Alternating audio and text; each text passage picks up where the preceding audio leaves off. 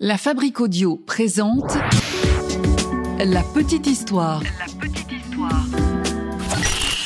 www.lafabriqueaudio.com Des lieux hantés, des créatures surnaturelles ou autres sorcières et criminels guidés par des forces démoniaques. Le Québec regorge d'histoires toutes plus étranges les unes que les autres. Aujourd'hui, pour cet épisode de la petite histoire du paranormal, un épisode un petit peu spécial, on va s'attarder sur certaines de ces histoires qui se passent toutes dans la belle région du Bas-Saint-Laurent et de la Gaspésie. Au menu du jour, nous irons donc entre autres du côté de Kozapskal, découvrir un lieu très chargé. On va également aller faire la rencontre d'une bête au méchant, ou encore aller faire un tour chez un boucher qui n'est malheureusement pas célèbre pour euh, la qualité de sa viande. Vous êtes maintenant ici, et quoi qu'il arrive, vous ne pouvez plus reculer. Salut tout le monde, je suis Florent Mounier, c'est moi qui vais vous raconter cette histoire écrite et mixée par Sébastien Girard. Soyez les bienvenus dans un nouvel épisode de la petite histoire du paranormal. Épisode particulier aujourd'hui parce qu'il a été réalisé à l'occasion du Grand Sacré Film, un festival de courts-métrages d'horreur qui a lieu à Matane, au Québec. Et cet épisode est diffusé en avant-première, directement sur place. J'en profite donc pour saluer toutes celles et ceux qui écoutent cet épisode actuellement depuis la bibliothèque municipale de Matane. Et avant de commencer, merci évidemment au Sacré Film de nous accueillir dans la programmation du festival. C'est l'occasion de faire découvrir notre podcast au Québec, La Petite Histoire, qui a quand même déjà pas mal de succès ici au Canada, puisque vous êtes chaque mois plus de 10 000 Québécois à nous écouter. Donc un grand merci à vous de nous suivre. Notre premier arrêt se fait aujourd'hui du côté de Trois-Pistoles, une ville incontournable pour se rendre en Gaspésie. Une ville qui a son lot d'histoires étranges, croyez-moi. Et notamment une histoire que je vais vous raconter aujourd'hui et qui s'est déroulée lors de la construction de la cinquième église de la ville au XIXe siècle.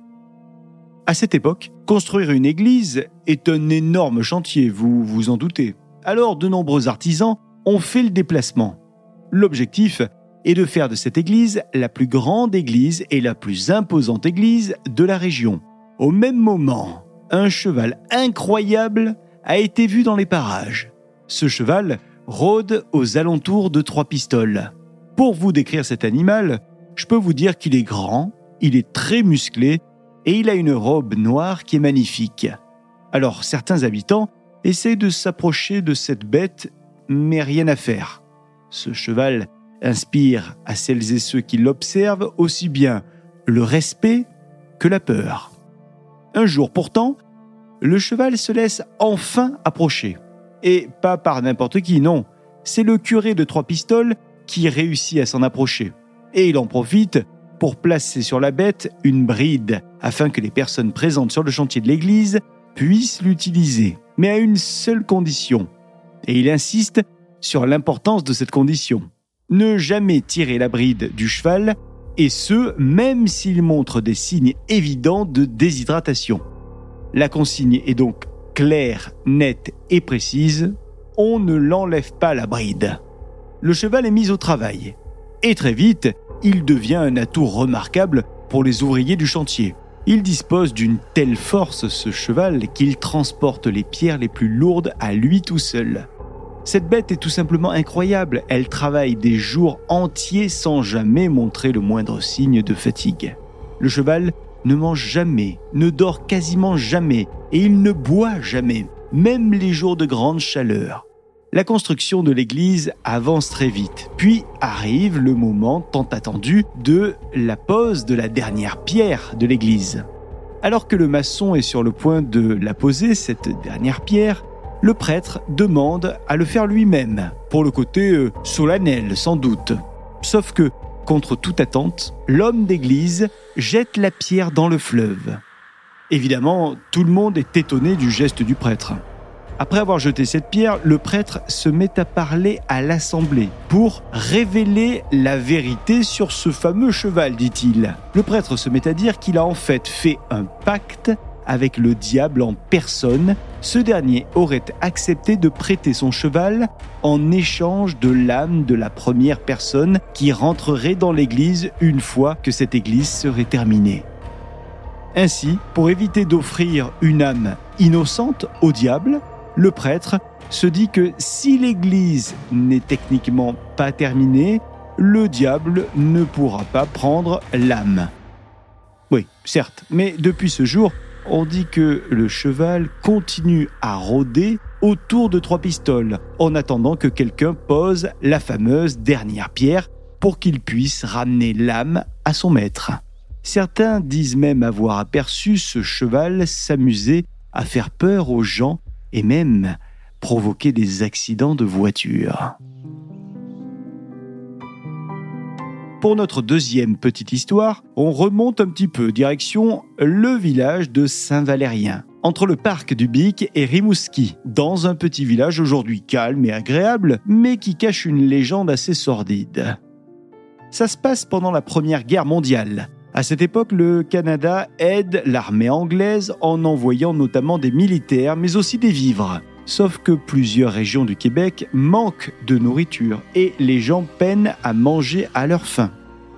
À Saint-Valérien, il y a un boucher, le boucher du village, qui a décidé qu'il allait prendre les choses en main pour aider ses concitoyens à obtenir de la viande. Le boucher part donc tous les jours chasser dans les bois environnants et à son retour, il ramène des orignaux ainsi que des chevreuils. Et les jours passent et notre boucher continue de chasser, tant si bien qu'à force de chasser, il finit par décimer les deux espèces. Mais pas de problème, se dit-il, puisqu'il peut désormais se rabattre sur les perdrix et les lièvres. Oui, mais au bout d'un moment, ces espèces aussi deviennent rares. Pas de souci pour notre boucher qui va aller chasser des écureuils, des mulots et un petit peu tout ce qu'il reste dans cette nature. Ces espèces vont elles aussi finir par manquer. Et naturellement, au bout d'un moment, il n'y a plus d'animaux dans la forêt. Le temps passe et les habitants commencent vraiment à, souffrir euh, de famine, la nourriture se faisant extrêmement rare. Nous sommes proches de la fin de la guerre et un jour, le boucher revient avec un immense stock de viande. Il la distribue aux habitants qui la goûtent avec un appétit démesuré. Mais plus les habitants engloutissent ces morceaux de viande, plus ils se rendent compte que cette viande a une texture un petit peu étrange. Elle a un goût de poulet.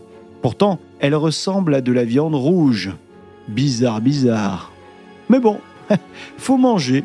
Ici, on a faim et puis finalement, bah, ça a pas si mauvais goût que ça. Ça a même bon goût. Donc les gens se posent pas vraiment de questions et continuent leur repas.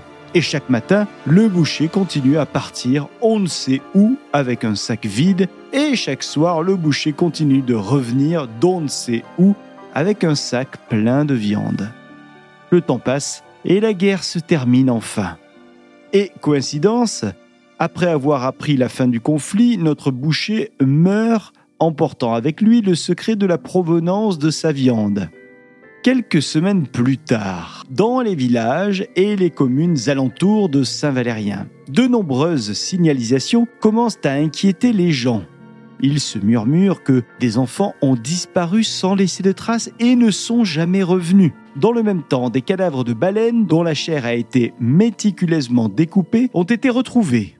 Alors une question commence à se faire entendre dans le village qu'a bien servi à manger le boucher pendant la guerre Et surtout, où sont passés tous ces enfants disparus?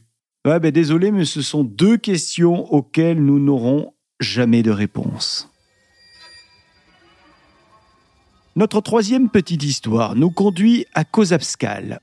Là-bas se trouve une place qui fut utilisée jadis pour, entre autres, invoquer des démons. Hum, charmant. En fait, c'est une croix en bois qui serait la source de ces rumeurs. En effet, c'est ici, au niveau de cette croix, que de nombreux rituels auraient eu lieu par le passé pour tenter d'invoquer des démons. Cette croix se trouve au niveau d'une intersection entre deux routes. De nombreuses personnes, souhaitant entrer en contact avec les forces du mal, se rendent sous cette croix, dans une nuit sans lune, pour y sacrifier des poules. Oui, j'ai bien dit des poules, c'est ça le rituel.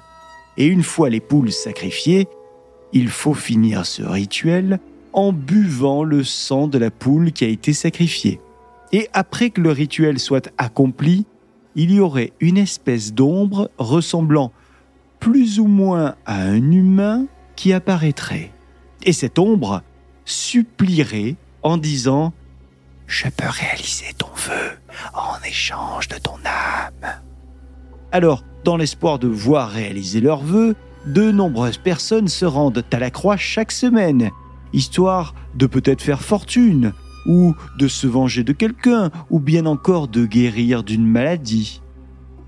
Malheureusement pour ces personnes, beaucoup d'entre elles seraient mortes dans d'atroces souffrances peu de temps après avoir fait ce pacte avec le diable. Chose un petit peu troublante, des témoins auraient affirmé avoir vu, il n'y a pas si longtemps que ça, des fantômes faire un sabbat, c'est-à-dire une assemblée nocturne de magie noire. Bon, quoi qu'il en soit, si vous passez par Kozabskal, vous pourrez voir cette croix qui est toujours là, une grande croix noire, mais ne la touchez surtout pas, au risque de voir la malchance, ou pire, s'abattre sur vous. Notre voyage va se terminer le long du Saint-Laurent, si vous le voulez bien, à la rencontre du géant Outikou, à l'Éméchin. L'histoire se passe vers 1668. Un missionnaire accompagné d'un guide malécite, un peuple des Premières Nations, doit se rendre à Gaspé. Le duo s'arrête pour la nuit au lieu dit aujourd'hui appelé les Méchins, quand soudainement le guide se met dans tous ses états le missionnaire lui demande ce qui lui arrive. Il lui demande les raisons de sa peur. Et le guide répond Koutikou, un géant fantastique, rôde autour du campement et menace de le manger.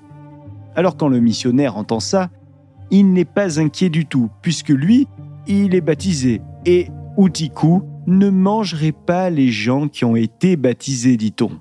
Ce soir-là, la nuit arrive enfin et le malécite est totalement apeuré. Alors, il réveille le missionnaire. Euh, patriarche, j'ai entendu le cri d'Outikou, et, et ce cri fait mourir. Je l'ai vu descendre de la montagne, grand, grand comme deux arbres. Il a un bâton pour se soutenir, un grand pain sec arraché de sa propre main. Il a senti du sauvage non baptisé. Il s'est penché vers moi pour me saisir mais j'ai pris ton crucifix et il s'est sauvé vers la montagne en hurlant. Alors, je te demande de me donner le baptême. Donne-le-moi le baptême, s'il te plaît, baptise-moi. Le lendemain, le missionnaire, pour conjurer la menace du méchant géant, Matsi, en langue autochtone, décide de construire une croix avec le grand pain sec. Ainsi, de Matsi, le nom de l'endroit serait devenu méchant en français, puis méchant. Désormais, vous savez tout de cette légende du géant Outikou. Et voilà pour cet épisode spécial de la petite histoire. Un épisode consacré aux légendes et phénomènes du Québec. Un épisode qui a été réalisé tout spécialement pour le Festival du Sacrifilm. Un grand merci aux organisateurs de nous avoir accueillis Merci à vous qui étiez sur place et à vous, chez vous, de nous avoir écoutés depuis un petit peu partout dans le monde. Et on se retrouve la semaine prochaine avec une nouvelle petite histoire sur l'ensemble des plateformes d'écoute de podcast. Salut La Fabrique Audio présente La Petite Histoire. La Petite Histoire. Vous souhaitez devenir sponsor de ce podcast? Contact at lafabriquaudio.com avant de se quitter, je vous rappelle qu'en plus de nos petites histoires habituelles, désormais, on vous propose également des petites histoires sur les plus grandes inventions du monde. Ces objets du quotidien qui pourtant un jour ont dû être inventés par une personne. Je ne sais pas vous, mais nous, avec Sébastien Girard, qui mixe ce podcast, on se pose souvent cette question. Qui a eu l'idée d'inventer ce truc? Du coup, dans la petite histoire des inventions, on met en lumière ces inventions de la vie de tous les jours alors si vous aussi vous êtes autant curieux que nous, vous êtes toujours au bon endroit dans la petite histoire.